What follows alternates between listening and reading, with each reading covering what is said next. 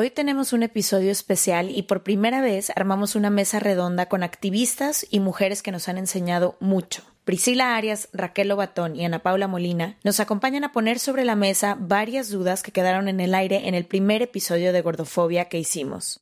¿Qué es la gordofobia y por qué es una forma de discriminación normalizada? ¿Qué aspectos de la vida diaria afectan a las personas gordas? ¿Por qué no hemos cuestionado ciertas ideas alrededor de este tema? Quédense porque se puso muy interesante la conversación. When you're ready to pop the question, the last thing you want to do is second guess the ring. At Bluenile.com, you can design a one-of-a-kind ring with the ease and convenience of shopping online. Choose your diamond and setting. When you find the one, you'll get it delivered right to your door. Go to Bluenile.com and use promo code LISTEN to get $50 off your purchase of $500 or more. That's code LISTEN at Bluenile.com for $50 off your purchase. Bluenile.com code LISTEN. Planning for your next trip? Elevate your travel style with Quince. Quince has all the jet setting essentials you'll want for your next getaway, like European linen, premium luggage options, buttery soft Italian leather bags, and so much more. And is all priced at 50 to 80% less than similar brands. Plus, Quince only works with factories that use safe and ethical manufacturing practices. Pack your bags with high-quality essentials you'll be wearing for vacations to come with Quince. Go to quince.com slash pack for free shipping and 365-day returns. From the beginning.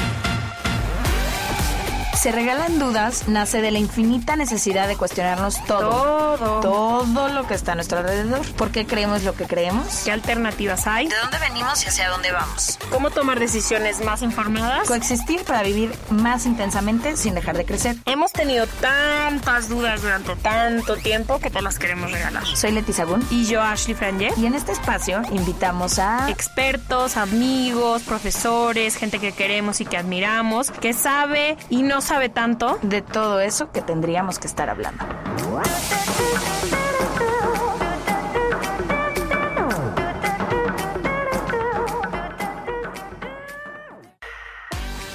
Los temas tabús y las dudas no paran ni con la pandemia. Creamos un show online para poder estar cerquita de ustedes y quedan dos episodios. Si no podemos hacer un tour este año, nos vamos a meter a tu sala para reírnos, llorar, regalarte más dudas y convivir durante un buen rato. Acompáñanos y compra hoy tus boletos. Rompiendo Tabús 2021. El sábado 4 de septiembre hablaremos sobre amigos, familia y relaciones y el sábado 4 de diciembre sobre el cierre de ciclos. Consigue ya tus boletos en serregalandudas.com diagonal boletos. Bienvenidos a nuestra primera mesa redonda de Se Regalan Dudas. No les puedo explicar la emoción que sentimos, creo que todas las que estamos aquí presentes. Queríamos un espacio en donde pudiera haber más participación y el podcast a veces nos limita a que solo podemos tener una invitada, un invitado. Y de hecho, hace poquito, si escuchan Se Regalan Dudas seguidos, sabrán que tuvimos un capítulo de gordofobia. Lo sacamos y después nos dimos cuenta que habíamos sido muy poco inclusivas en la forma en que lo habíamos comunicado. Nos hicieron saber y gracias que hay mucho por aprender y que estábamos hablando desde una posición quizá de privilegio que nos nublaba un poco poder ver otras cosas. Entonces, hoy invitamos a tres mujeres que creemos que tienen diferentes perspectivas y además trabajan en diferentes ámbitos que quizá nos pueden ayudar a entender mejor esto de lo que sabemos poco y queremos educarnos y creo que al final eso es lo que hemos tratado de hacer en Se Regalan Dudas. Lo hemos dicho mil veces, no somos expertas en ningún tema, pero tenemos muchas ganas de aprender y de hacerlo mejor cada día. Y a lo mejor hoy tenemos esta conversación y dentro de un año las cinco aquí pensamos diferente y está bien, también creo que es parte del proceso. Entonces, le quiero dar la bienvenida a Pris, Ana Pau y Raquel que nos acompañan hoy. Una es nutrióloga, otra es psicóloga y otra es activista. Estamos muy emocionadas de poder hablar de este tema. Antes de empezar, solo quiero decirles que es un sueño mío de Leti hacer esto, tener a más gente. A veces, como dijo Leti, nos sentimos limitada, no solo en perspectiva, pero en experiencias y demás. Y bueno, admiro a las tres muchísimo y tanto Leti como yo nos hemos dado la tarea de estar un poco más atentas a este tema, que creo que sí lo contamos 100% desde un lugar de privilegio. Yo me metí un curso de Ana Pau y le dije cuando llegó de que tomé uno, pésima estudiante que soy, o sea, ya no volví porque no pude, pero con esa clase que me dio y esa clase que tomé con otras mujeres, me educó tanto que, que dije, wow, o sea, esta es la única forma en la que vamos a poder hacer un, un espacio donde realmente haya diferentes perspectivas y también donde podamos educar a más y más gente. Entonces es un honorazo para mí que estén las tres aquí. Qué bonito. Qué emoción. Gracias. Oigan, me gustaría ver, sobre todo, Raquel, quizá empezar contigo, ver si nos puedes ayudar a entender específicamente qué es la gordofobia o por primera vez están escuchando este término y no saben ni siquiera de qué vamos a hablar. Bueno, pues voy a dar una definición, digo, hay, muchas definiciones, pero pues básicamente la gordofobia es esta discriminación aceptada por la sociedad, validada, que existe hacia las personas gordas, es decir, las personas que tienen un cuerpo por arriba de, no sé, no sé en qué momento uno empieza a ser gordo, ¿no? O sea, cuando, dónde está la raya donde defines, pero bueno, sabemos que vivimos en una cultura, en un mundo que durante mucho tiempo ha privilegiado y cada vez más ahora a los cuerpos delgados. ¿sí? Entonces la gordofobia es este rechazo, esta discriminación, pero también es este miedo arraigado que tienen las personas delgadas a engordar por lo mismo, porque es un miedo a perder privilegios. Porque cuando vives en un cuerpo delgado, y yo vivo en un cuerpo delgado, y para mí es muy importante reconocer ese privilegio, yo no he experimentado jamás la gordofobia en carne propia, y por más que como delgada yo pueda tener miedo a engordar y eso pueda de alguna manera afectarme, no tiene absolutamente nada que ver con la experiencia vivida de las personas gordas que han experimentado esta discriminación sistémica sistémica y avalada, y aparte por las instituciones, por los gobiernos, por los sistemas de salud. Yo creo que es la única de las, o de las pocas discriminaciones que siguen todavía aceptadas en nuestra sociedad. O sea, yo hoy ya no es políticamente correcto decir que uno es racista o que uno es homofóbico o que uno es sexista, pero a las personas gordas abiertamente se les agrede y se les violenta todos los días. ¿Y por qué? Porque se asume que las personas gordas son gordas porque, porque quieren, ¿sí? Porque no se portan bien, porque son indisciplinadas. No le echan ganas. No le echan ganas. Total. Me gustaría preguntarte a ti, Ana Pau, yo sé que eres psicóloga y que has visto, has acompañado a muchísima gente. ¿Qué ha hecho la gordofobia? ¿Cómo se internaliza y cómo es la persona, no solo gorda, sino la persona de la sociedad, cómo se comporta en esta, en esta gordofobia? O sea, ¿qué hacen? ¿Qué decimos? que me di cuenta que también yo participaba y ni siquiera cuenta me daba. O sea, cómo es un poco el perfil de quien tiene gordofobia y también cómo afecta a las personas. Pues mira, la gordofobia viene de la creencia, y esto yo lo aprendí de Raquel, la creencia de que un cuerpo delgado es mejor, más valioso, más bonito, más saludable, solo por ser delgado, y que uno gordo es menos saludable, menos bonito, menos, no, o sea, solo por ser gordo. Y entonces, a partir de esa creencia, así como se, creía antes que la homosexualidad era una enfermedad y que todos eran pedófilos y que, o sea, cosas que ya no, ya sabemos hoy que no es real, la gordofobia es así, o sea, tienen mucha carga de creencias, ¿no?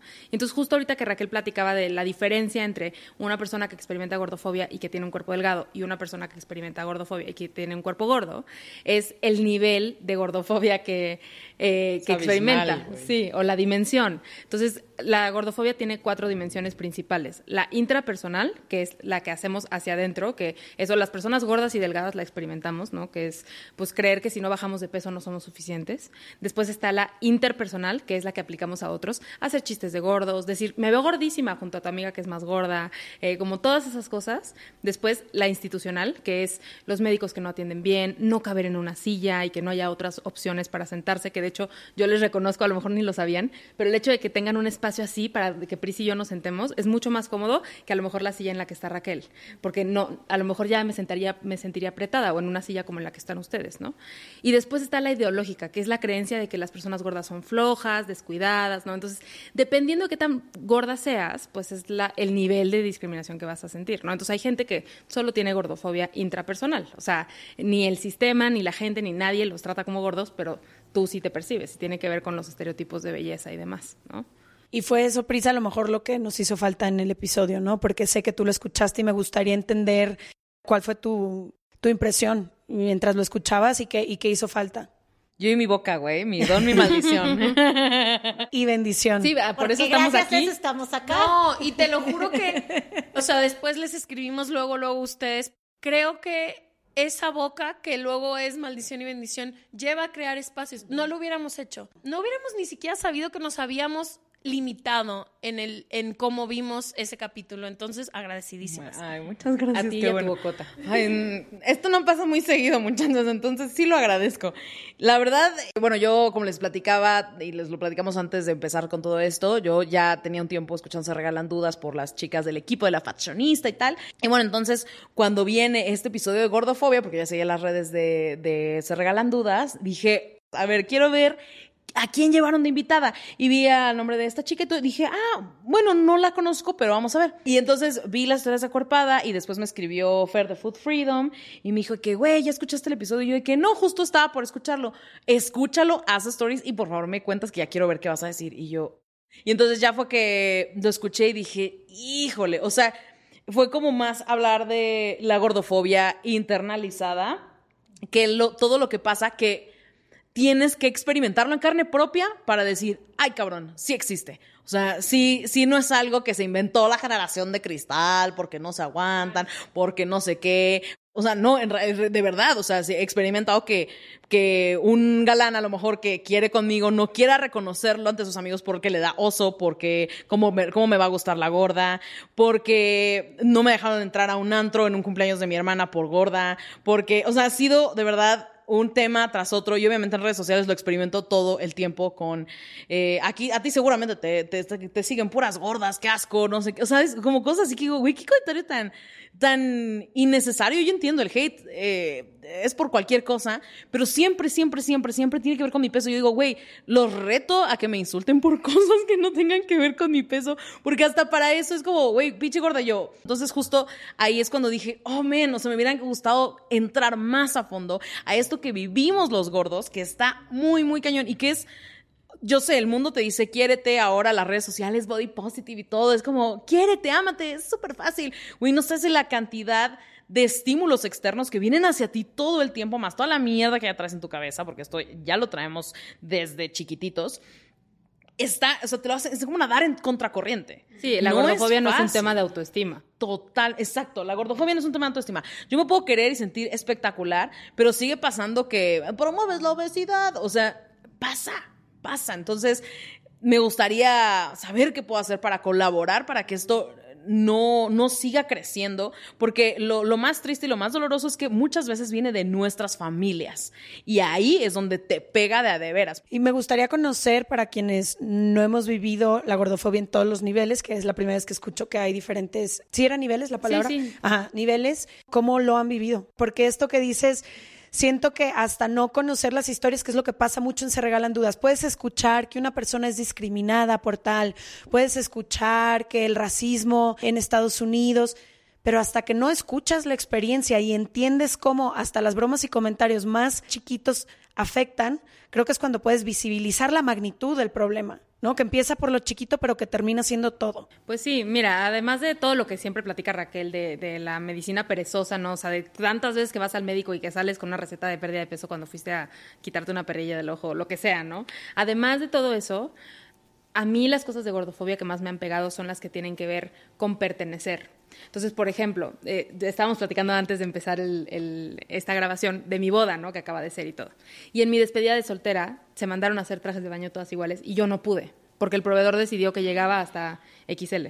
¿no? Entonces yo tuve que buscar otro traje de baño con un proveedor colombiano que me lo hizo a la medida y la fregada, pero entonces todas van iguales y yo no. Y es ese tipo de cosas que parecía, parecería muy tonto, realmente acaba impactando mucho cómo te sientes en un espacio, ¿no? Y cómo la gente que ya no se siente cómoda en un cine y entonces es no perteneces aquí hasta que bajes de peso, ¿no? Y entonces eso es lo que nos dice constantemente y bueno, si tú vas a un centro comercial, Pris y yo no podemos comprar en casi ninguna tienda. Y eso al final pues te acaba pegando cuando vas de shopping, de compras con tus amigas y que tú no puedes comprar en ningún lado. O sea, esas son las cosas que a mí más me pegan, las que tienen que ver con tú no perteneces aquí y no cabes aquí, ¿no? Esas son las que a mí más me A mí el, o sea, el ir al médico lo mismo, ¿no? O sea, de que ir a la ginecóloga y salir con una receta médica con Redotex para mí fue una de las experiencias más gordofóbicas y terribles y que dije, güey, neta, o sea, ni siquiera puedo tener un espacio seguro médico para decir, oye, me duele aquí sin que me lo, me lo, me ataquen por mi peso. O sea, fui a varias dermatólogas por un problema que tengo de, de en, la entrepierna, no sé qué, las glándulas, tal, tal, tal, y todas eran, es que tienes que bajar de peso. Güey, le pasa flacas. O sea, ¿por qué? Y a ellas, ¿qué les recetas, no? Que es lo que siempre dice Raquel. Y que, ok, si estuviera flaca, ¿qué me recetarías? Ah, pues entonces dame esa, dame eso que le ibas a dar Claro, a las flacas no nos, no nos pasa nada, ¿no? Nunca tenemos ni dermatitis, ni hongos, ni, ni nos duele la rodilla, jamás, ¿no? Entonces, o sea, es, tan, es tan violento. una- exactamente, es sumamente violento y es creo que de las cosas más dolorosas y eso eh, obviamente sin contar toda la parte eh, a la hora de ligar, o sea, de relacionarte con otras personas, también toda esa tremenda gordofobia que fue lo que a mí más me pegó. En adolescencia, ¿no? Obviamente que todo te duele, ¿verdad? Pero en general eso como justo no quiero reconocer que me gusta una gorda porque ¿qué van a decir que oso? Es así, en todo, está en todos lados.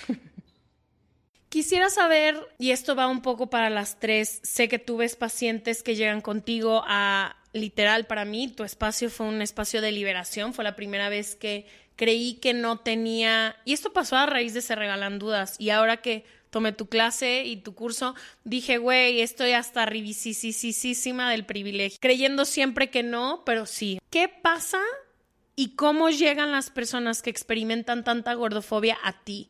O sea, ¿cuál es? Llegan muertas de miedo, llegan con problemas de millones de trastornos alimenticios de lo que hemos tenido que hacer para lograr, o sea, ¿cómo llegan las pacientes a ti y existe una forma de mejorar la experiencia humana una vez que puedes entender que no tienes que cambiar tu cuerpo, que no hay nada mal contigo, que mereces todos los espacios, que mereces tener las relaciones que necesites y quieras y consideres suficientes y necesarias para ti. ¿Cómo llegan las pacientes a ti y cuál ha sido como el caminar de ellas?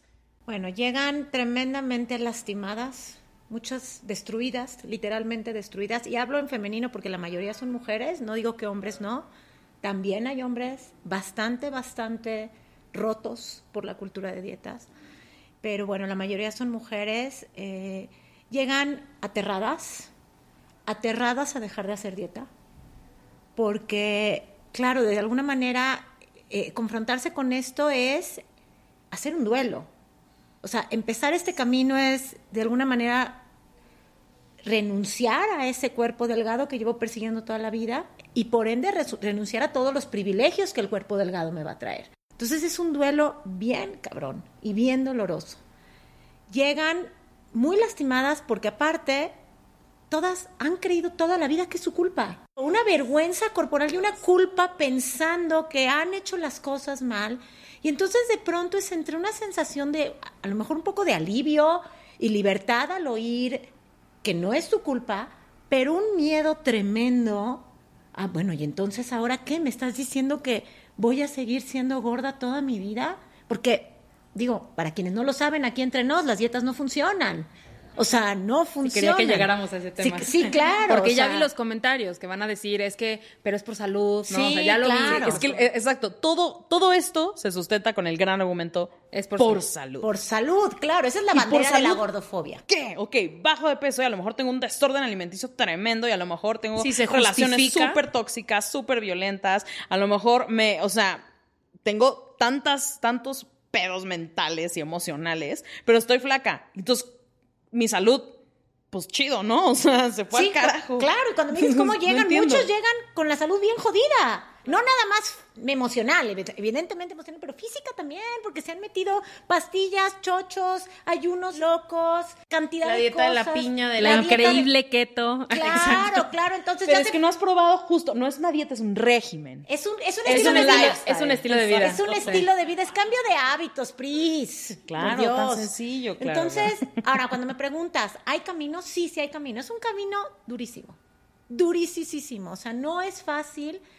Hay salida, sí, sí hay salida. Yo no te sé decir, cada camino es distinto. Yo no te decir, no, y, y aquí nos hablarán más Ana Pau y, y Pris de esto, pero yo no sé si hay un lugar donde cuelgas, pones tu bandera y dices, ya llegué. Que eso te iba a decir, no sé No si, sé si hay un destino si hay final. un destino final y esto lo estoy pensando porque vi hace un tiempo unas historias que subió Pris de Kelly Osbourne, de cómo Oh, era yes. tu máxima ídola, la seguías por todos lados y ahí mismo llena de vulnerabilidad empiezas a llorar como decir, es que hay días que entiendo toda esta teoría, pero no por eso hay cosas que dejan de doler cuando es todo un sistema oprimiendo, ¿no? Discriminando. todo el tiempo. Está, estuvo asqueroso eso, justo el verla así completamente delgada, tal, tal, tal, y, y yo decir, es que has luchado tanto y realmente tu último grito de auxilio para decir tengo atracones emocionales fue decir mejor me cirujeo y me quito un pedazo de intestino y con eso ya me soluciono y ya ahora sí puedo decir que estoy feliz, saludable y yo, Dios,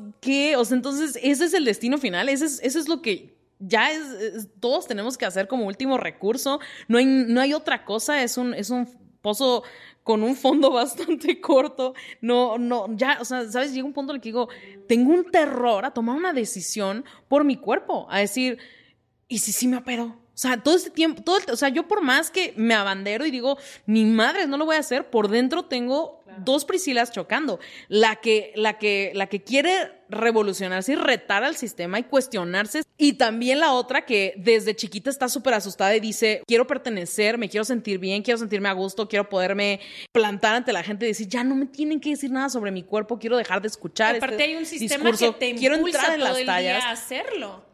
Y, creo que algo muy difícil. Es como nadar contra corriente. Sí, creo que algo muy difícil es que este es uno de los tipos de opresión que se cree que tú podrías cambiar si quisieras. vamos a dar un ejemplo, ¿no? El tema de racismo. O sea, tú por más que estés sufriendo muchísima opresión, nadie te dice, es que si tú quisieras, podrías ser blanco. O si tú quisieras, podrías dejar de ser homosexual o trans o lo que sea, ¿no? Es una elección. Y cuando tú sales del closet como gorda y ya no como la buena gorda que está haciendo dietas todo el tiempo, así, sino sales como gorda a decir, ya, esto es lo o que sea, soy. Esto es lo que soy, me cansé de las dietas, ¿no? Entonces vuelves a encontrarte con muchísima opresión, que sí se compara un poco como a salir del closet LGBT, ¿no? O sea, te eliges a ti primero, pero eso no significa que la opresión se va a acabar. Y con mis clientas yo lo que trabajo es cómo sobrevivimos. Yo no, no trabajo autoestima, no trabajo, solamente es si el mundo va a estar cabrón, está horrible. ¿Cómo sobrevivimos? Sobreviven, sobreviven las demás que se van a identificar con este capítulo en un mundo lleno de gordofobia, que es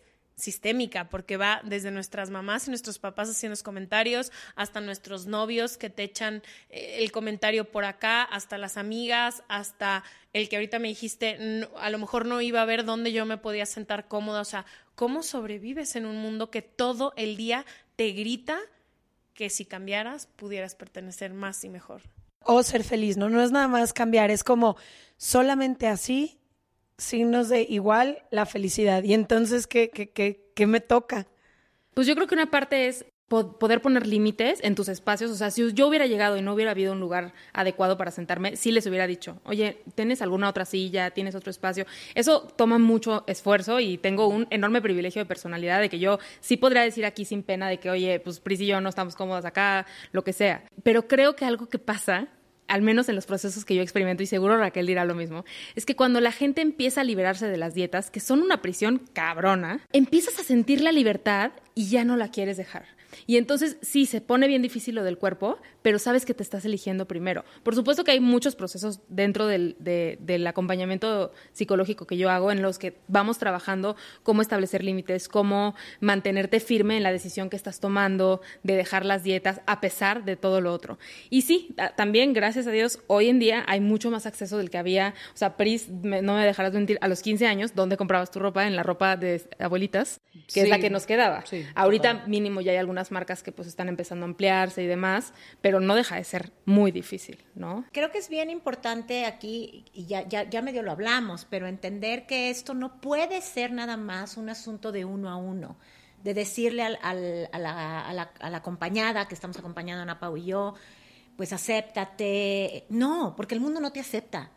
Entonces, si no alzamos la voz, y por eso para mí es bien importante tratar de ser súper contundente retando la gordofobia sistémica allá afuera. Si no salimos nosotras como profesionales de salud, quienes atendemos estos temas, afuera a decir que es una mentada de madre que sigan pasando estas cosas, estamos siendo incongruentes. O sea, yo no me puedo sentar en consulta a decirle a mi paciente, aparte desde mi privilegio de delgadez, porque sé que mucha gente lo piensa, Raquel, para ti es muy fácil, eres flaca. Claro, es mucho más fácil. Sí, para mí es mucho más fácil hablar de esto.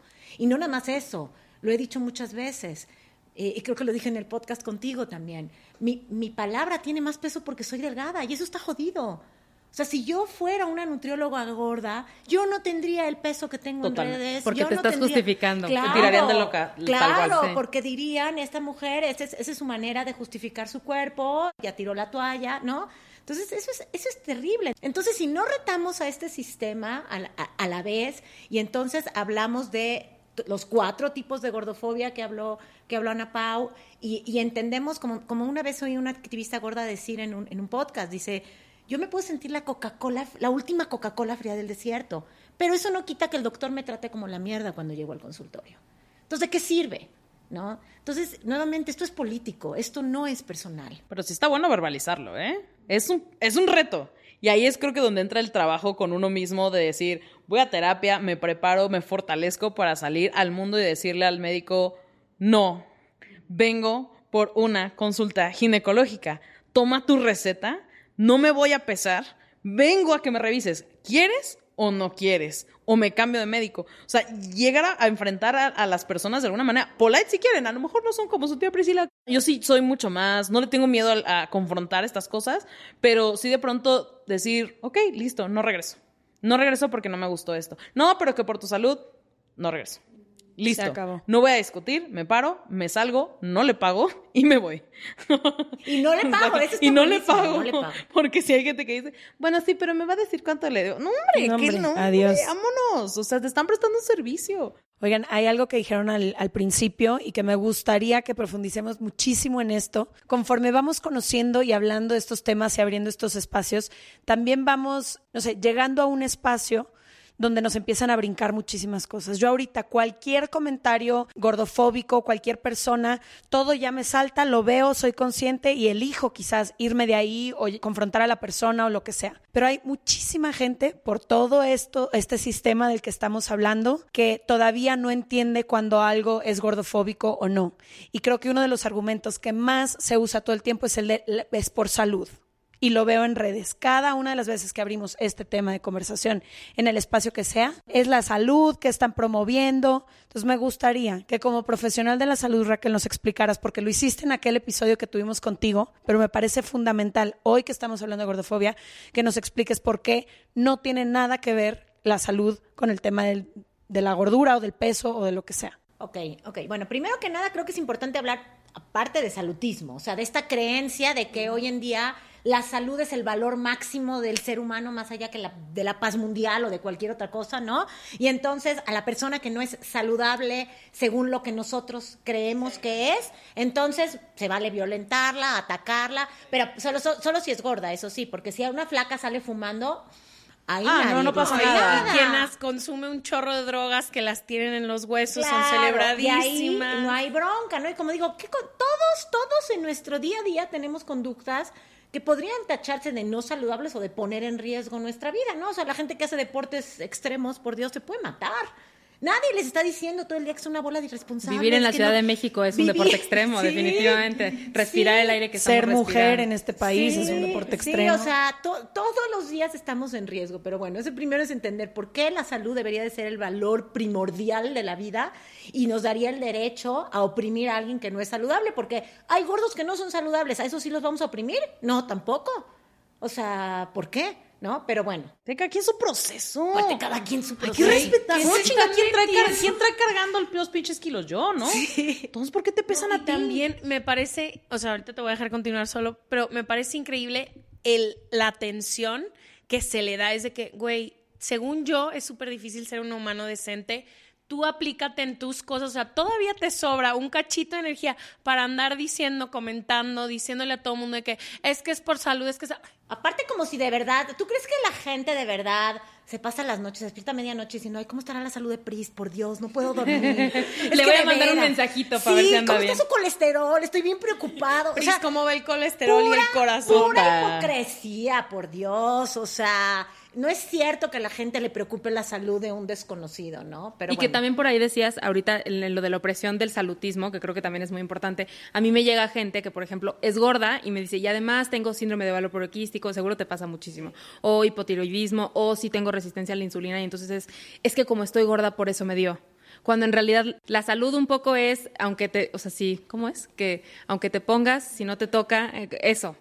Cuando no te toca, ni aunque te pongas. Y cuando te toca, Ni aunque te. Sí, o sea, ser gordo, si tú tienes dos papás diabéticos y cuatro abuelos diabéticos y a ti te da diabetes, no es por gorda, es porque Sí, y eso es a lo que quería llegar, que si bien no vamos a negar, porque tampoco vamos a negar que hay una relación, o sea, es decir, hay mayor prevalencia de ciertas enfermedades en cuerpos gordos, Sí, sí hay mayor prevalencia. Primero que nada, eso no quiere decir que todas las personas gordas la vayan a tener. O sea, hay más prevalencia de cáncer en personas blancas, sí, eso no quiere decir que todas las personas blancas estén enfermas y tengan cáncer de piel, hablando de cáncer de piel, de melanomas. Entonces, el hecho de que haya una mayor asociación no quiere decir que a todas les vaya a dar. Pero aparte, algo bien importante en ciencia es asociación no es causalidad. ¿Qué quiere decir esto?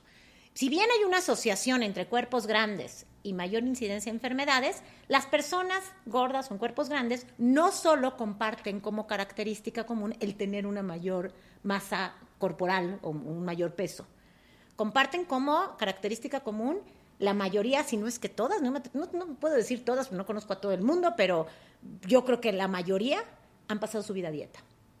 Y sabemos que las dietas provocan estos weight cyclings, estos picos de subida y bajada de peso que generan estados inflamatorios en el cuerpo que condicionan a mayor enfermedad. Entonces, en vez de decir las personas gordas enferman más, ¿por qué no decimos las personas que han pasado su vida a dieta se enferman más? Las personas que viven opresión se enferman. exacto. La segunda, comparten la, la característica de la opresión, son discriminadas.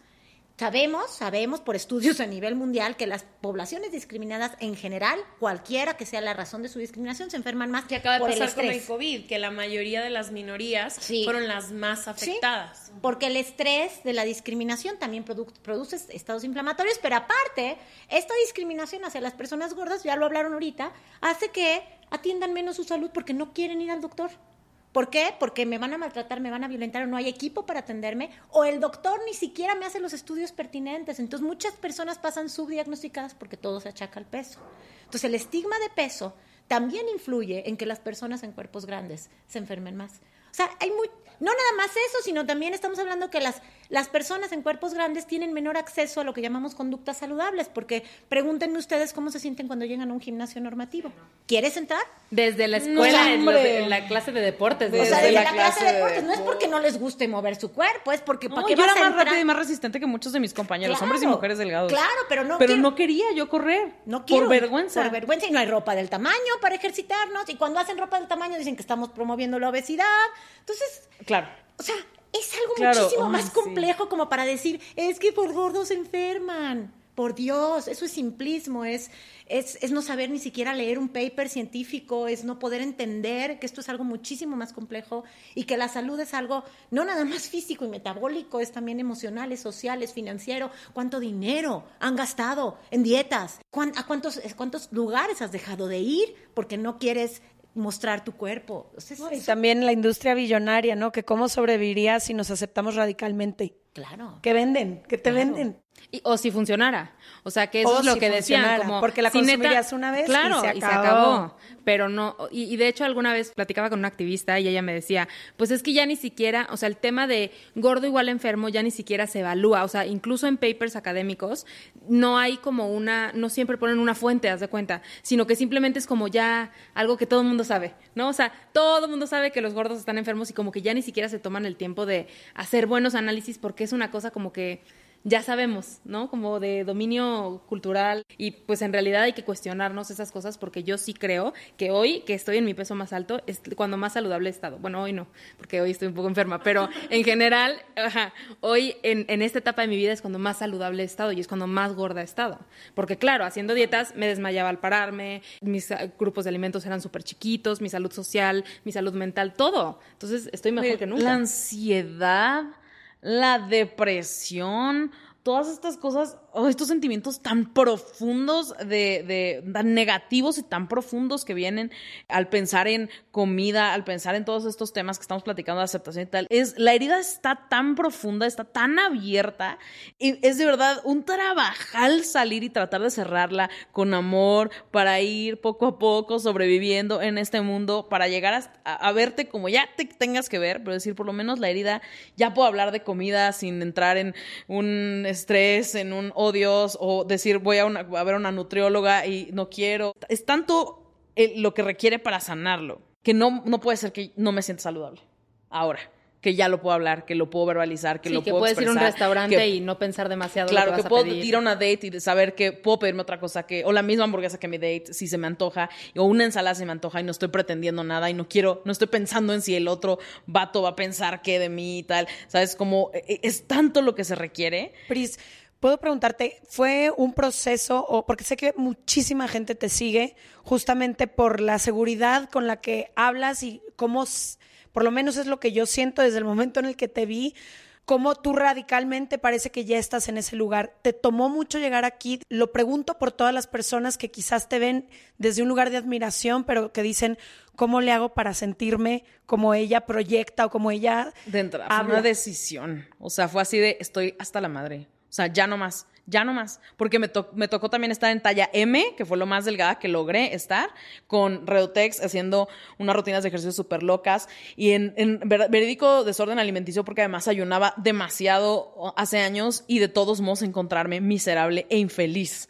Y dije, ok, ya llegué, no sé, te ha pasado seguramente, Ash, o sea, estar trabajando con modelos y todo, que hablan acerca de cómo se sienten mal, cómo se comparan, cómo se sienten feas y cómo se, se ven a sí mismas no suficientes, cómo también les ponen el cuerno, lloran porque su crush no las pela, o sea, es lo mismo. Y dije, ah, espera un momento, ¿tampoco se acaba ahí el desmadre?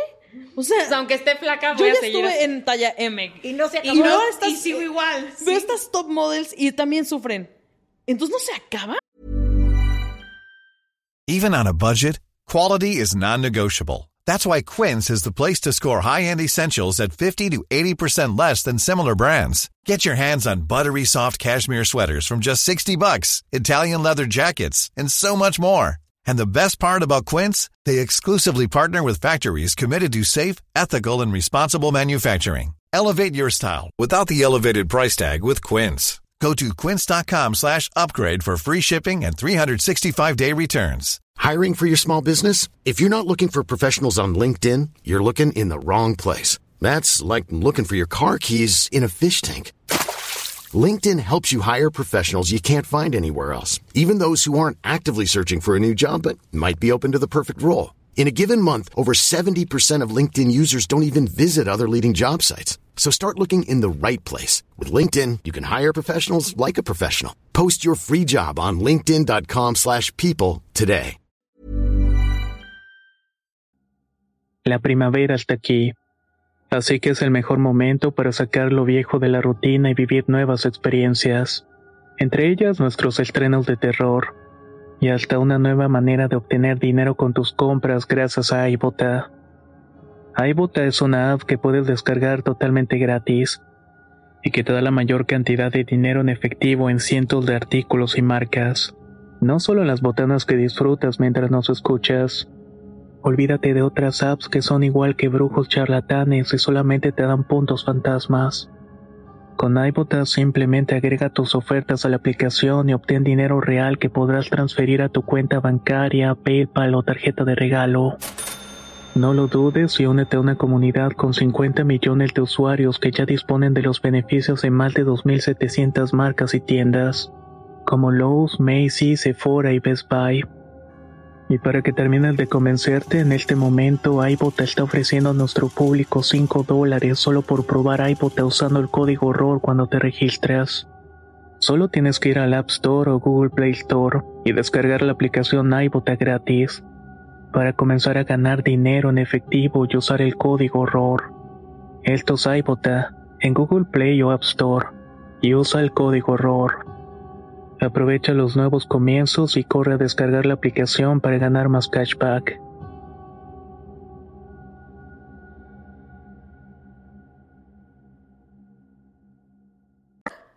Entonces, si no se acaba, ¿qué chingo estoy persiguiendo? Eso es una zanahoria ficticia, es un holograma, güey no está ahí. Entonces estoy yo tratando de llegar a esa zanahoria y por más que me he acercado, sigue sabiéndome a mierda. ¿Por qué? ¿Qué está pasando? Y entonces ahí dije, no, ya, no, ya, ya, no voy por la pinche zanahoria, nunca más. Jamás, no, pues te quieres cirugiar, patrocinio, no sé qué, me ha llegado, me ha llegado. No, no quiero.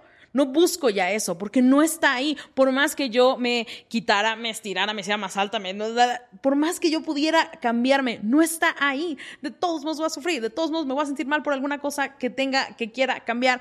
Es un pinche cuento de nunca acabar. Entonces, ¿para qué? Y ahí me rendí y me entregué al...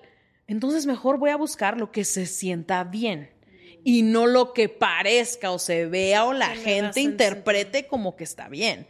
Voy por mí. Ahora, chingazo de todo el mundo.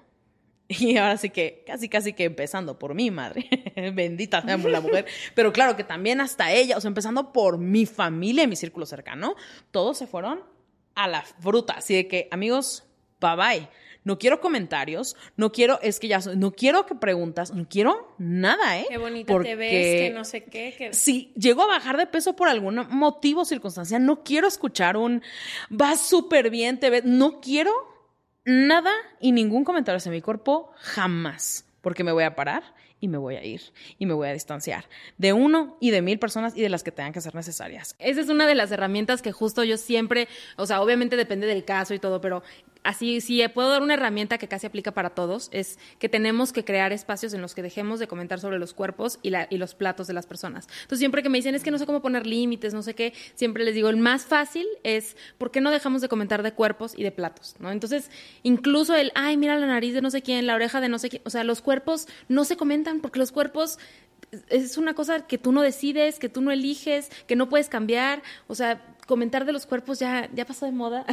o sea, como poder crear estos espacios y yo en mi casa con mi esposo tenemos el acuerdo de en esta casa no se habla de los cuerpos y entonces cuando... Es el mismo que tenemos Leti y yo. Claro, porque y, y ni para bien ni bien ni para mal, o sea, ni te ves súper bien, vas súper, qué bien que estás bajando, nada, cuerpos no y platos no. Ni para bien porque yo obviamente estoy no he vivido, creo que tres de los niveles de gordofobia, pero a mí, por ejemplo, cuando yo tenía trastorno de conducta alimentaria, a mí que me dijeran, qué bien te ves, qué flaquita. Alimenta tu Me hacía no comer cuatro días, pues literalmente. claro, porque qué miedo perder ese... Entonces, el comentario del cuerpo no va ni para un lado ni para el otro lado. No se comenta. Por muy buena intención que tengan, pero es que yo quiero echarle porras, quieres motivar a alguien, quieres acercarte a alguien en su, en su proceso, pregúntale cómo se siente. Y, entonces festeja el que se siente bien. A lo mejor porque, cómo se ve. porque está bailando y se está moviendo, porque, está haciendo lo que, está haciendo para llegar ahí. Exacto, entonces más bien es solo tienes idea de las consecuencias y de lo que está haciendo. Y porque además felicitar a alguien por una pérdida de peso es horrible, porque entonces, por ejemplo, yo que ya estuve en un peso más bajo, cuando te dicen te ves súper bien, es, ah, entonces no me veía bien antes, y entonces qué pánico volverme a enfrentar, que esa era una de las cosas que a mí me pasaba con mi boda y que es algo que seguramente todas las personas que nos escuchan se pueden relacionar, el volver a ver a la gente en mi cuerpo post pandemia, ¿no? En mi cuerpo más gordo, porque casi todos subieron de peso en la pandemia, yo incluida, y entonces el enfrentarme a mi boda, a toda mi gente, pero mucho más gorda que antes, y entonces eh, como la expectativa de esos comentarios, creo que si tuviéramos ambientes en los que supiéramos que los cuerpos no se comentan porque no sabes nada de lo que está pasando esa persona, pues sí, o sea, incluso felicitar una pérdida de peso. Aparte, de verdad, ¿por qué, ¿por qué felicitaríamos a alguien porque deja de comer? Porque pasa hambre. O sea, ¿en qué momento eso, la fuerza de voluntad se volvió pasar hambre? O sea, es, es que no, es tan también me caga la fuerza de voluntad. Eh, eh, por eso, caga, por eso. Esa, esa es palabra. es que es fuerza de voluntad. Es que, claro, Ay, no tienes fuerza de voluntad. Pero aparte es tan absurdo cuando se habla en ese, en ese... Porque, a ver, comer es una necesidad básica del ser humano de supervivencia. Comer y honrar tu hambre es una responsabilidad y un acto de autocuidado. Dejar de comer es descuidar tu cuerpo, de hecho. O sea, decir no tienes eh, fuerza de voluntad porque no, porque no dejas de comer es como decir no tienes fuerza de voluntad para dejar de orinar. Qué bárbaro. Llevas todo el día, no, no te puedes aguantar sin orinar. Es absurdo. O sea, ¿por qué alguien tendría que dejar de comer lo suficiente? Sí, me dio mucha risa que alguien en eh, los miércoles hago preguntas y respuestas en mi perfil y alguien me preguntó recientemente, ¿por qué luego me dan muchas ganas de comer en la noche? Y le contesté, pues porque tienes, hambre, o sea, hambre. no comiste suficiente en el día, tienes hambre, pues come algo, o sea, pero nos lo preguntamos en serio. O sea, en pues, serio nos preguntamos, ¿por qué me da hambre en la noche? ¿Por qué tengo hambre si ya desayuné lo que me dijo mi nutrióloga que me dejó esta dieta? Estoy comiendo lo que ella me dijo, ¿por qué tengo hambre? No tendría que tenerla, ¿no? No es hambre, es sed. Es sed, es sed, ansiedad, es ansiedad. esa, esa, esa, es como, es como digo, bueno, esperen, me voy, me voy a ir, me estoy haciendo pipí, me aguantan tantito y me van a decir ustedes, no, Raquel, es sueño. Sí, no, es frío. Es frío. Ponte una chamarra y se te quita. O sea, de no, verdad, amiga, las ubico de la cultura de sí, la sí, dieta. Sí, sí, sí. Yo quiero hacer un comentario, no sé cómo me vaya a salir, pero lo voy a decir porque creo que es importante. Cuando salió el capítulo de gordofobia, no me acuerdo quién de las dos dijo que las tres no teníamos la perspectiva, o no sé cuál fue exactamente la palabra, para comentar sobre este tema, ¿no? Que 100%, ahora me he educado y todo. Pero en ese entonces, mi primer reacción fue marcarle a Leti y decirle, ¿cómo? Pero yo estoy adentro de un cuerpo gordo, yo he toda la vida tenido que sufrir con mi mamá, madre te amo, pero con mi mamá aquí todo el día diciéndome durante la infancia tal, tal, tal, con así como me ven, fui la persona que más peso tuvo de toda mi generación, toda la vida. O sea, como que sí he vivido una parte de la gordofobia que ahora entiendo que no es el pastel completo, ¿no? Eh, y a la hora que vi ese comentario, mi primera reacción fue como, cómo se atreven a desacreditar lo que yo he vivido porque ha sido un martirio y hasta que llegó se regalan dudas a mi vida, ahora digo, bueno, sí me puedo poner estas cosas y me siento muy cómoda en mi cuerpo y demás. Pero mi primera reacción fue como, ¡Ah! ni saben todo lo que yo he vivido. Aunque, y creo que viene con que todas las mujeres hemos vivido una opresión por el sistema de cómo nos tenemos que ver, ¿no? Tienes que ser la más bella, la mejor peinada, la mejor pintada y, y solo esas personas pueden tener relaciones sexuales buenas. O sea, como que ha sido que nos ha afectado a todas las mujeres, incluyendo a Leti, que, o sea, que está aquí al lado. ¿Qué pasa entonces con todas las mujeres que hemos vivido la opresión del sistema por los estándares de belleza imposibles que existen sobre nosotras? ¿Y dónde está la diferencia entre vivir un estándar de belleza como es a lo mejor el que ahora entiendo que me ha tocado a mí y a Leti y el que les ha tocado a ustedes y el que tú tratas de literalmente gordofobia? O sea, como que ahí me, me costó y me gustaría que habláramos más como, ¿por qué yo no voy a poder opinar si yo también he sufrido muchas cosas por tener peso de más o kilos de más o ser talla L en lugar de ser talla S. Entonces, como, no sé cuál es mi pregunta, pero me gustaría comentar. Ahora que ahora ya lo entendí, dije, güey, claro, o sea, yo nunca me he tenido que preocupar en el avión. O sea, yo llego a un avión, me volteo y me duermo. O sea, no pienso. No, cuando tú dijiste de las sillas, yo volteé y dije, jamás, o sea, nunca me ha pasado por aquí eso. O hay ropa que no me queda for sure en ciertas tiendas que entro, pero la mayoría de las veces puedo encontrar algo que comprarme. Entonces me gustaría hablar de eso, sobre qué es un estándar de belleza que se está tratando de perseguir, como las personas que tienen un cuerpo a lo mejor más delgado, y qué es de toda la otra parte que literalmente vive gordofobia, que son cosas y experiencias completamente diferentes. Es que creo que justo esa es la diferencia. Una cosa son estándares de belleza, que eso lo sufrimos todos y, o sea, incluso ahora los hombres también tienen muchísimos estándares y el cuerpo de las Kardashians y el pelo de cierta forma y, o sea, los estándares de belleza están ahí. Pero la gordofobia es un tipo de opresión, entonces es diferente. O sea, la opresión se vive, como les decía, como en muchas dimensiones y el tema es que tenemos que hablar de los cuerpos más grandes. O sea, incluso yo, hay una clasificación que hace una, una de las activistas que tiene un podcast sobre liberación gorda, que ella habla que la gordura empieza desde la talla 16 americana. Eh, o la 1X, ¿no? Y que a partir de ahí empieza como la mayor opresión sobre todo ella lo mide en cuánta ropa puedes conseguir y pues eso se traduce a muchas otras cosas, ¿no? Pero entonces los estándares de belleza están, porque incluso Leti seguramente has vivido, pues tuviste un trastorno de la conducta alimentaria, o sea, probablemente en tu vida has tenido muchísimos temas de estándares de belleza y eso es súper válido. Pero la gordofobia es una opresión totalmente distinta y entonces creo que se nos entremezcla porque por supuesto que parte del estándar de belleza es ser delgado, ¿no? Entonces se nos, se nos revuelven.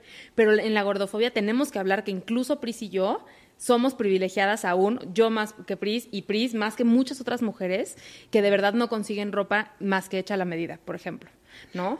Total, de hecho yo ya estoy eh, justo ahorita cuerpo post pandemia, estoy llegando a ese punto en el que la 3X de Forever 21 que yo siempre toda la vida había utilizado L o XL, la 3X de Forever ya algunas piezas ya no me cierran. Y dije, ¿qué voy a hacer? ¿De aquí a dónde? Ya no entro ni siquiera en las plus size que soy ahora. Y hay un chingo, un chingo de gente en, ese, en esa posición. Y ahí ya empezó mi pánico mayor porque dije, ¿y ahora? ¿Dónde? Sí, y eso se traduce a lo de las sillas. Y ahora ya el, cinturón del avión me queda así como de algunos aviones, ya me queda como apenas. O de los juegos en Six Flags, ya sabes, de que cositas así que digo, ya no entro. Y yo, ah, perdón, creo que aquí lo que es importante es distinguir los dos términos. Algo, hay algo que llamamos violencia estética. La violencia estética es esto.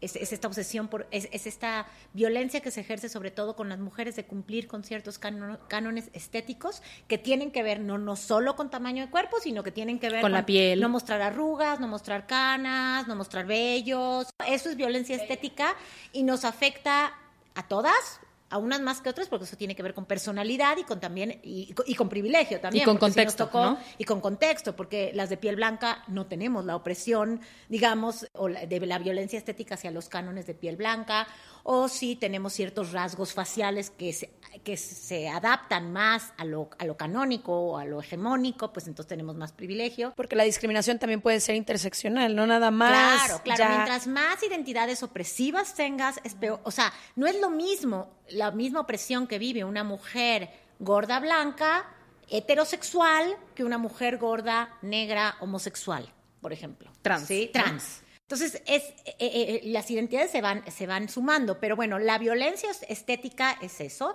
y la gordofobia es la discriminación. Magda Piñero lo, lo resume muy bien. Ella dice que la gordofobia tiene tres, tres pilares o tres vertientes. Dice, se asume que los cuerpos gordos son cuerpos equivocados en el sentido de moral, estética y salud. Las tres.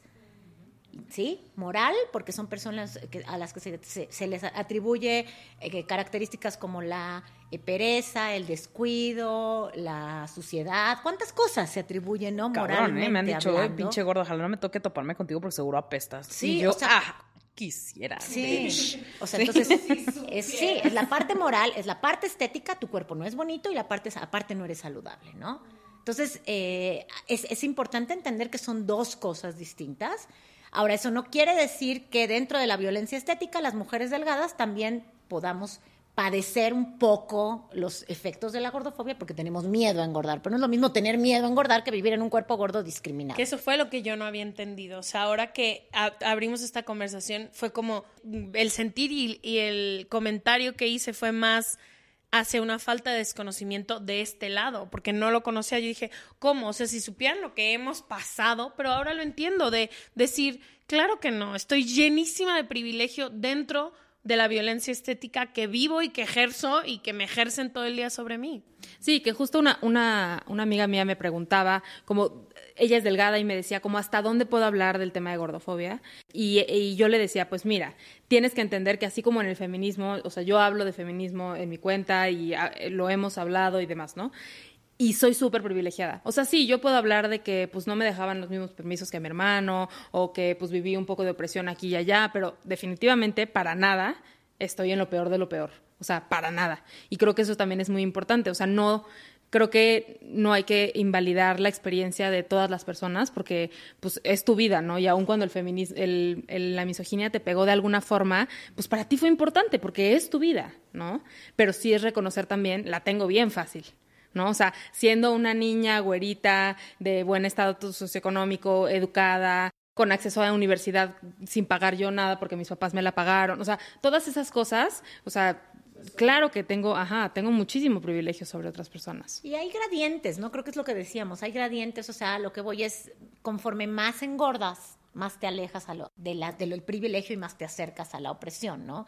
Hay una, hay una activista también que se describe como infinity fat, O sea, soy ya más allá de debe lo ser gordo. debe ser Ash la que hizo la, la categorización ella define gorda pequeña gorda mediana súper gorda y, y yo le digo gorda infinita en español Exacto, gorda infinita. Y hay otras, una vez que vi un podcast de unas mujeres que me gustó que se definían, nosotros nos definimos como in-betweenis, somos las que estamos en medio, o sea, no estamos ni en el Creo lado que más... Ash andas como más o menos sí, por ahí. exacto, Ajá. como yo soy in-between, que eres soy de las como, de en medio. decía una, una compañera blogger, soy la flaca de las gordas, ¿no? Entonces, como que de las gordas estás en, en, en lo menor y de las personas tallas regulares estás en la mayor y estás ahí bailando.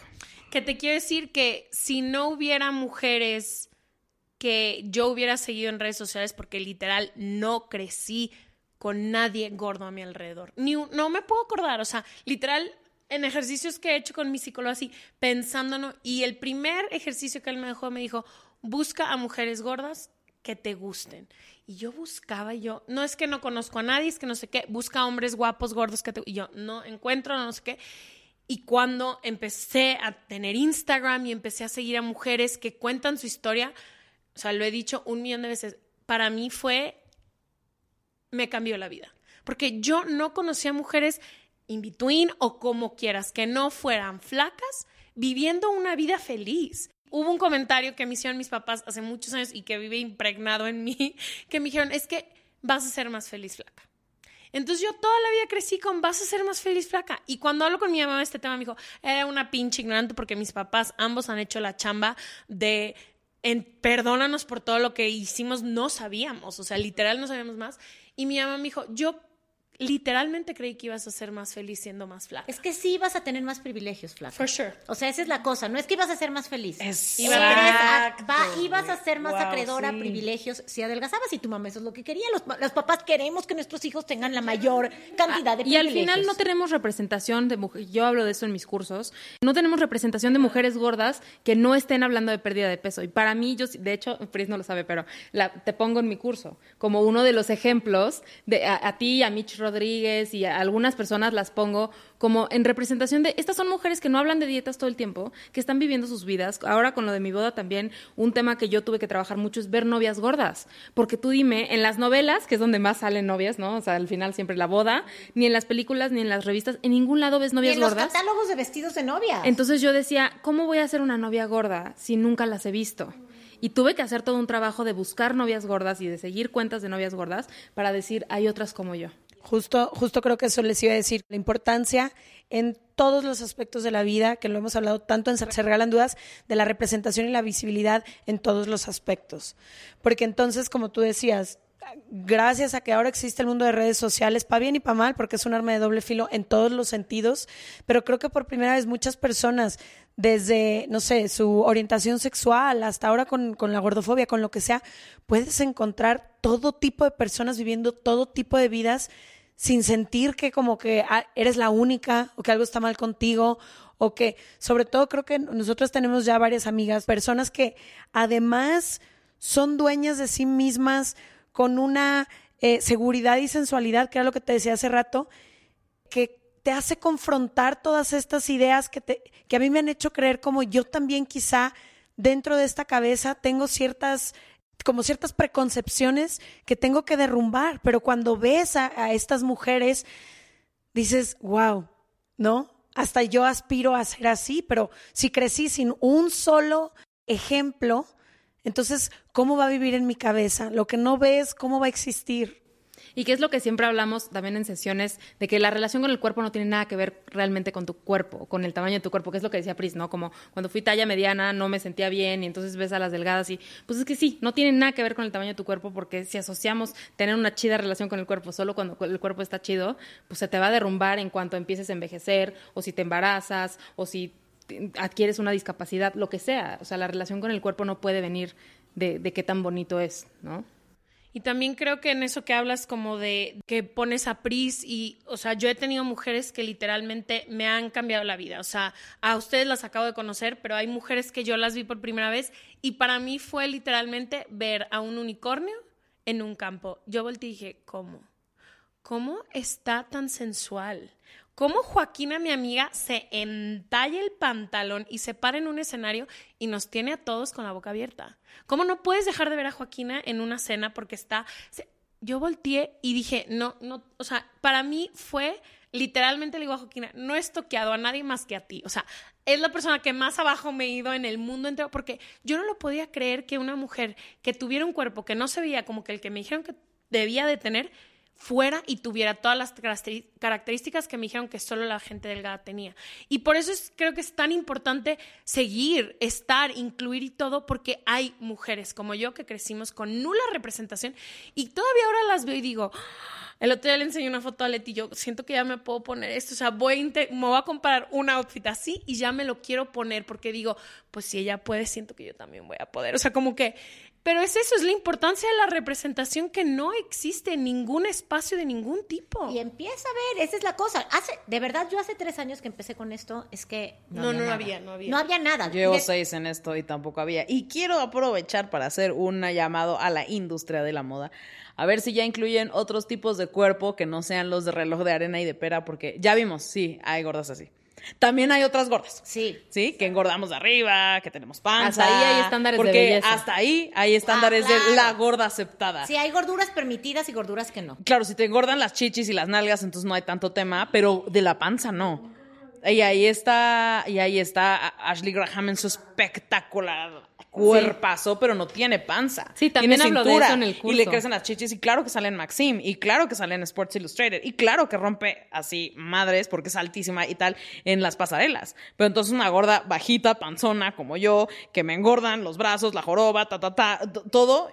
¿Yo qué? ¿Yo no estoy bien? O sea, no es una Y gordura también, aceptable. y también, por ejemplo, Ashley tiene esa cara privilegiada también. También, o sea, también sí. hablemos de otro tipo de rostros, otro tipo de Sí, pieles, otro tipo de, o sea, representación de todo. Y de en todo. México, o sea, tuve una, una de cliente, tuve una agencia de, de modelos plus size un tiempo y fue un pedo. Nunca pude meter una modelo más allá de la talla 13, es la talla que me aceptaban, que es la talla 14 americana, pero en, lo, en general una plus size era desde la talla 8 americana, que es no es talla plus size, pero modelos de esa talla me las pedían. Entre la 8 y la 14 eran las que trabajaban. Y una tienda departamental me dijo, buscamos algo tipo Kim Kardashian, pero blanca y como un poquito más gorda. Y yo, ¿y esa es tu modelo plus size? ¿Qué buscas? Entonces, sí, sí, sí, latina internacional, este perfil blanco, cabello castaño, que sea Latina aceptado en todos lados, amo. pero que sea aspiracional y sin panza, porque es que si no, no le cierra la ropa. Y yo, por eso llego yo a la tienda y me quiero poner un pinche pantalón y digo, ¿por qué no me cierra? Te quiero y la modelo ya ahí dice que es plus quiero size. gastar dinero. Sí, eso es lo que siempre gastar decimos. Que la- Es como las tan gordas también absurdo. chambeamos, güey. También tenemos lana. Quiero, quiero invertirle algo, puta, y no puedo tampoco. Entonces, está muy cabrón. Imagínate, en un mundo de, fashion bloggers, llego yo así con, con las fashion bloggers y traen así de que, pues este saquito y no sé qué. Yo, mm, yo me tengo que hacer malabares con Forever 21, Shane y H&M. y cosas que puedo, por mis privilegios, bendito Dios, y, y- y la fortuna que tengo de poder pedirlas a los States o ir y cruzar este, la frontera para ir a comprar algo a otro país. Pero aquí, por favor, he ido al tianguis, he sacado ropa de tianguis de segunda mano y tal, que viene de paca, de ropa gringa, porque solo así es como, ah, ok, aquí encontré algunas tallas. Uy, no, pero no jamás podría yo utilizar algo ni de temporada, ni diseñador, ni nada, porque... Y pues, claro, es algo no que hay. las mujeres flacas jamás nos cuestionamos. Exacto. O sea, esa es la cosa. El otro día que grababa podcast también con, con Mónica, no sé si la conocen necesariamente, Mónica me decía, tenemos que hablar nosotras, las gordas, de lo que vivimos para que ustedes entiendan lo que no han vivido. Entonces me decía Mónica, por ejemplo, me dice, La yo para elegir quejarse, dónde sentarme, dónde voy a ir a, a cenar o a, a tomar algo, dice, no me fijo ni en los precios, ni en la comida, ni me fijo en las sillas. Claro. O sea, lo primero que me fijo es en la silla. Yo elijo el restaurante por la silla. O sea, y las mujeres flacas jamás nos zapas. ¿Te fijas? ¿Te das cuenta cómo es la silla? Si saliendo del restaurante fijaste cómo era la silla, jamás. Sí, que algo muy importante que creo que, o sea, a mí me siguen llegando mensajes y ya me cansé de explicar eh, de, pero entonces estás diciendo que un cuerpo gordo es más saludable. Y entonces, eh, de nuevo, ¿no? Como está esta cosa de la salud. Pero yo siempre digo, ¿tú crees que la aerolínea está pensando, el IMC correcto cabe en este asiento y por eso lo hago de ese tamaño? O las marcas, ¿no? O sea, el IMC cabe hasta una talla 12 y hasta esa voy a hacer. O sea, realmente ahí es donde te das cuenta que no es, o sea, lo de la salud está ahí abajo y también ha habido racismo científico antes, o sea, que se decía que las cabezas de los negros eran de un tamaño diferente y que por eso eran más salvajes, no se parecían más a los monos. Entonces, ahorita hay una gordofobia científica, ¿no? Que también, pero en realidad, si ves los espacios y los lugares y, y la accesibilidad en general, te das cuenta que no tiene nada que ver con salud, porque Victoria's Secret no elige sus modelos por salud, ¿no? No, sus, o sus tallas. Me o- da chi- me da tirria Sí. aparte O sea, al final las marcas, según sí, las según- marcas en general y los espacios no piensan en, en el IMC ¿Y cuando sabes diseñan. qué? Aparte, la otra cosa es, aparte el absurdo de pensar, si les hacemos la vida difícil, entonces se van a poner las pilas, ¿no? O sea, es como, ese, ese es el discurso, ¿no? Vamos a hacer que odien sus cuerpos tantos para que así los cambien. Y esa es otra de las cosas que yo quería hablar para la gente que nos va a estar escuchando. Que a lo mejor van a estar escuchando esto y van a decir, no manches, y además ahora yo soy culpable porque hice un chorro de dietas y yo me odio. Y creo que algo bien importante y que también trabajo mucho en, mis espacios es el tema de autocompasión. Vivimos en un mundo que está cabrón. Entonces se vale que quieras ser delgada.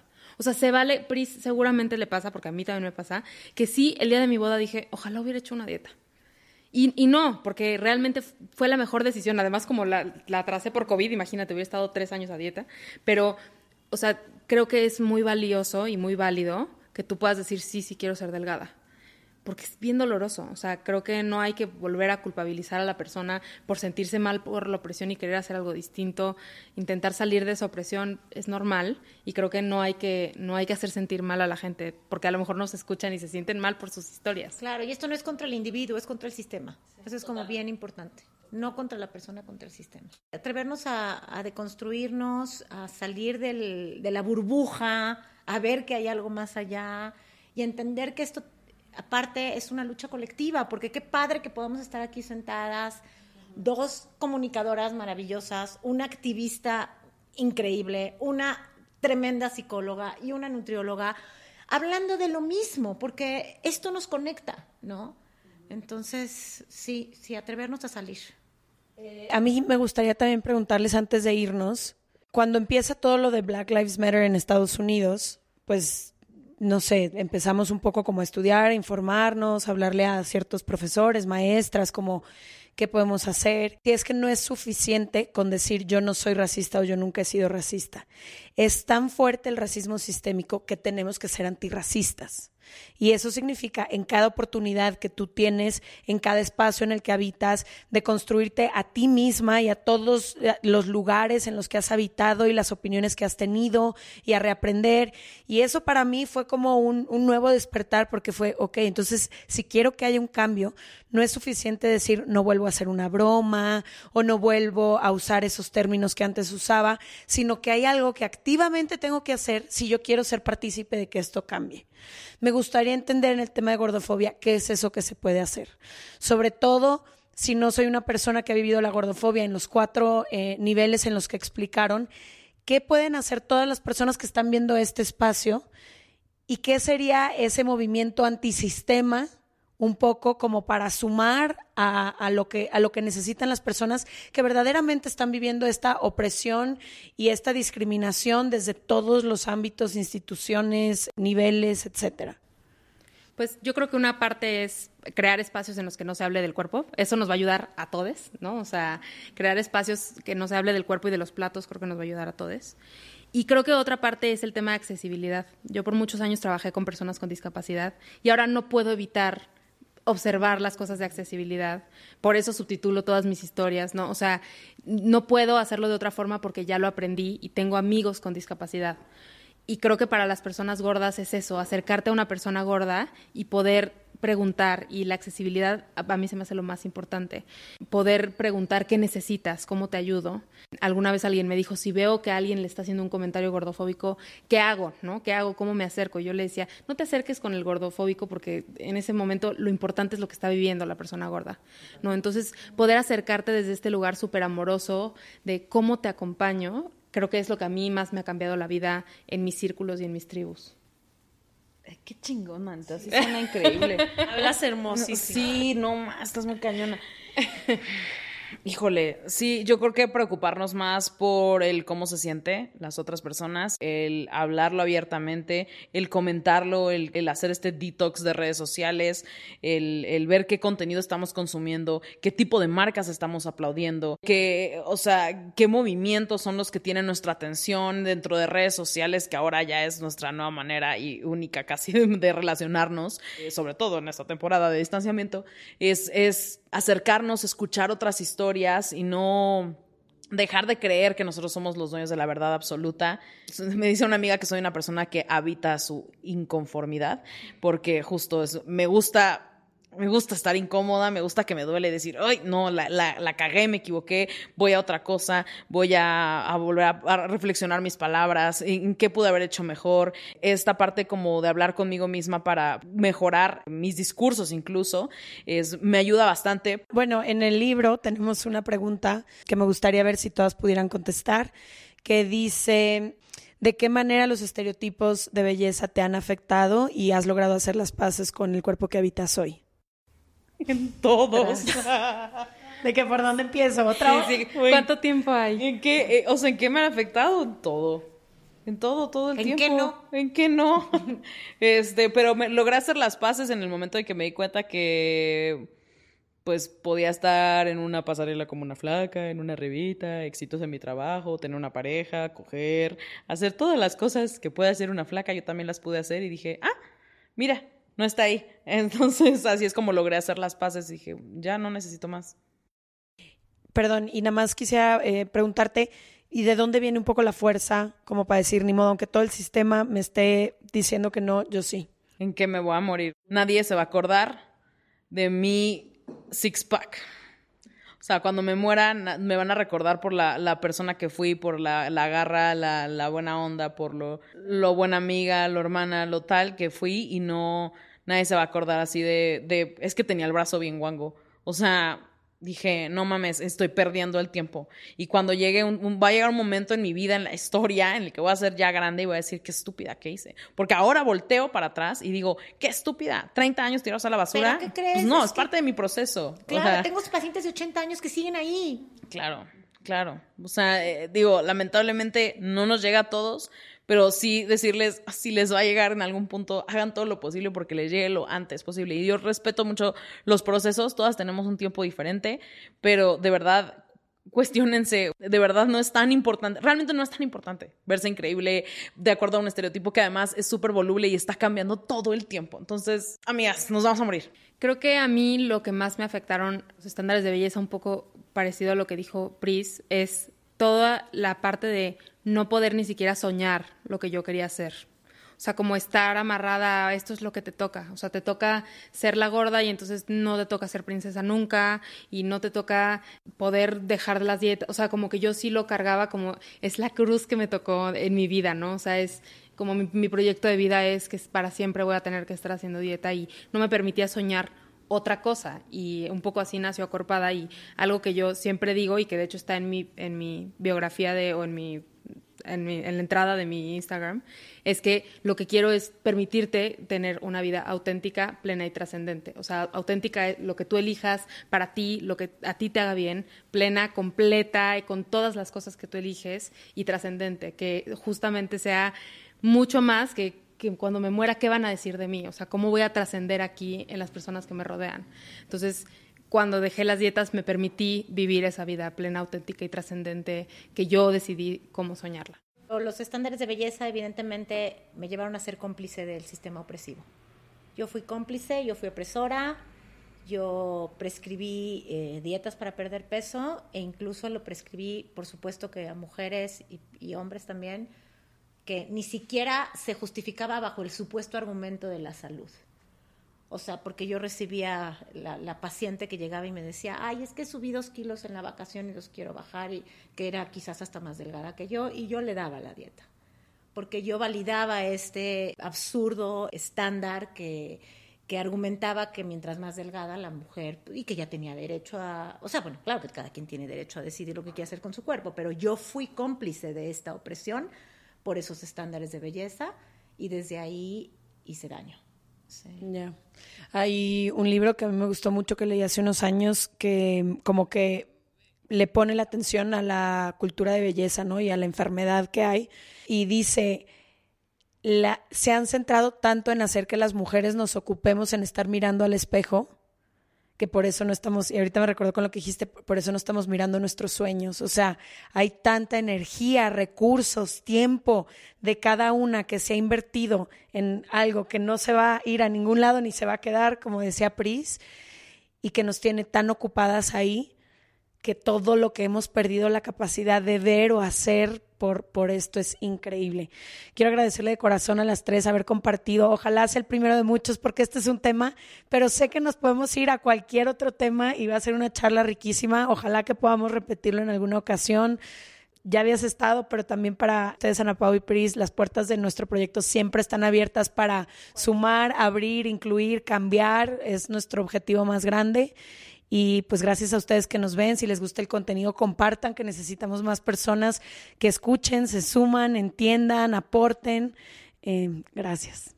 No, gracias. Literalmente es de los honores más grandes de mi vida haberlas tenido ustedes con un tema que personalmente me ha afectado mucho, pero sé que no solo a mí, a millones de mujeres que van a escuchar esto, entonces les agradezco que se hayan tomado el tiempo de venir.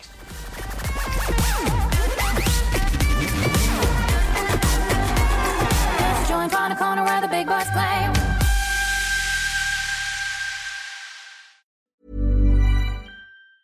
Normally, being a little extra can be a bit much, but when it comes to healthcare, it pays to be extra. And United Healthcare makes it easy with Health Protector Guard fixed indemnity insurance plans. Underwritten by Golden Rule Insurance Company, they supplement your primary plan, helping you manage out of pocket costs without the usual requirements and restrictions like deductibles and enrollment periods. So when it comes to covering your medical bills, you can feel good about being a little extra. Visit uh1.com to find the Health Protector Guard plan for you. Mom deserves the best, and there's no better place to shop for Mother's Day than Whole Foods Market. They're your destination for unbeatable savings, from premium gifts to show-stopping flowers and irresistible desserts. Start by saving 33% with Prime on all body care and candles. Then get a 15-stem bunch of tulips for just $9.99 each with Prime. Round out Mom's menu with festive rosé, irresistible berry chantilly cake, and more special treats. Come celebrate Mother's Day at Whole Foods Market.